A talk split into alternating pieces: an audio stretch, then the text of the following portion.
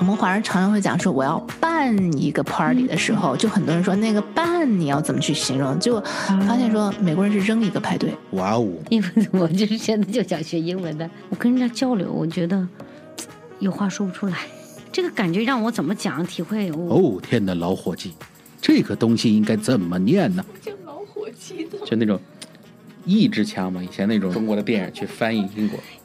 我以为你在说 Old Turkey。没有。老伙计。哦，我的上帝呀！这句话应该怎么说啊？And if you're wondering the same, then you've come to the right place. 英语韧你说。Let's talk. Hey guys, how's it going? So in our last session, 星辰和我 we talked about how to use the word delay when we're running late or when we're a little bit behind with time. How to use the word delay. For example, sorry for the delay. Sorry, I'm delayed. The flight is delayed. 在上一期的节目里，星辰和我我们讨论了如何使用 delay d e l a y 这个单词来告诉对方不好意思，我们晚一些会到。I'm delayed. 不好意思，我在路上被耽搁了。Sorry for the delay. 对不起，飞机晚点了。The flight is delayed. Of course, there are other ways to communicate that we're sorry for being late in getting back to you. For example, just like that. Sorry for the late response. Sorry for the late reply. Sorry for not getting back to you sooner. We also talked about, 我们也谈到了 language is a tool, communications is an art. 语言是一种工具，沟通是一门艺术。And so，当我们迟到了，当我们的回复晚了一些，怎么样和对方道歉？There are many ways to do this, and to do it with style。表达方式是一方面要注意的，另外一方面是思维。And so today we're gonna continue where we left off。 与其说对不起我晚了，对不起我被耽搁了，对不起我没有早些回复你，嗯，另外一种是一个思维的不同。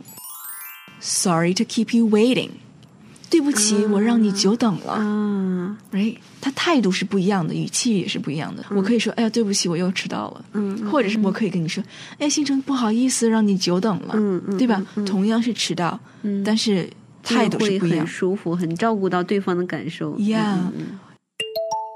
Sorry.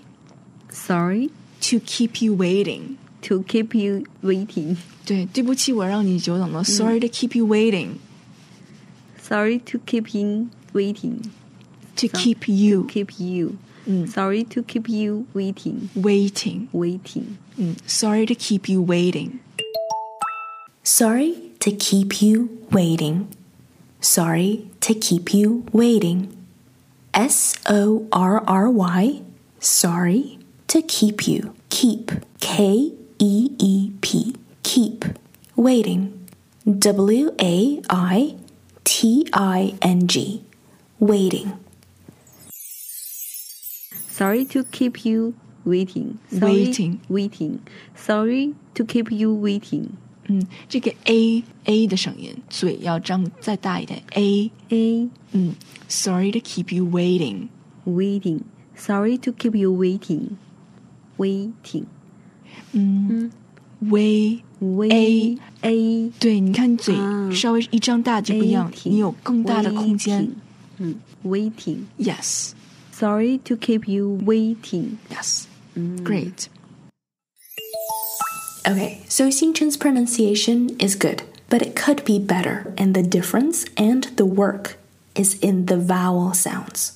如果想要字正腔圆的话，在发音上第一个需要注意的就是元音字母的发音。在这里，waiting 是 a 和 i 加在一起，字母 a 和 i 加在一起的时候，oftentimes 母语作为国语的朋友们常常会发的不标准，因为当我们视觉上看到 a 和 i 连在一起的时候，我们通常会想到汉语拼音。这是一种发音发不准的原因。比如说“投诉”这个单词 complain，many many times I hear complain，或者是 main，主要的 m a i n main。The pronunciation often is also an issue. But when it comes to waiting, a 在这里需要注意的就是要把嘴张开。Waiting，声音达到标准的时候，口型自然而然就会放松很多。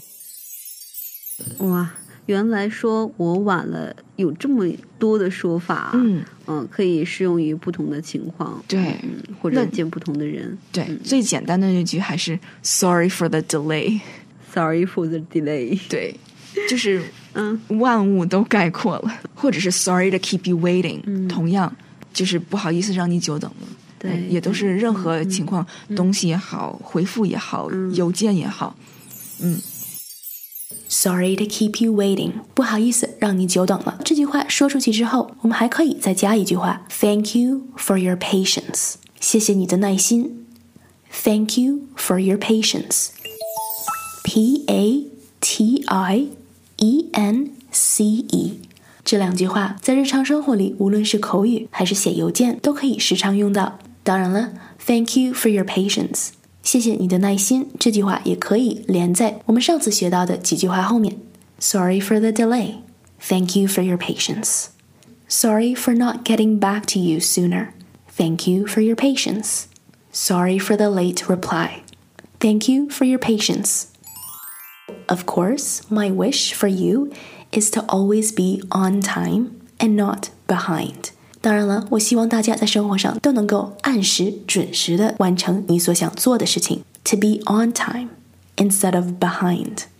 在英文里，形容我们晚了，用的是 behind or behind。我们在后面，我们在时间的后面。On time 是准时，准时就是在时间的上面。If we're behind，如果我们在后面，that means we're behind with time. We're behind，我们在时间的后面，我们在 schedule 的后面。 所以当然是希望大家能够准时的把想做的事情都做好。但是万一当你在时间的后面的时候，when you're behind with time, I hope these phrases are helpful. 希望这些句子能够帮到你。 So, did you pick up something new today? 在一个讲英文的大环境里，只要我们注意听，我们时时刻刻都在一个课堂里。If you liked what you heard here, write us a review, give us a rating and share it with a friend. friend。如果你也有想说却说不出来的话，不知道怎么说的话，不知道怎么念的单词，可以在我们的脸书专业上留言，我会在节目里回答。Join our Facebook community at facebook.com/slash 熙韧 Let's Talk。And of course, remember to subscribe. 记得要订阅关注我们的播客 Podcast. We're serving fresh episodes every week. Until the next time, keep listening, keep making time to do what you love.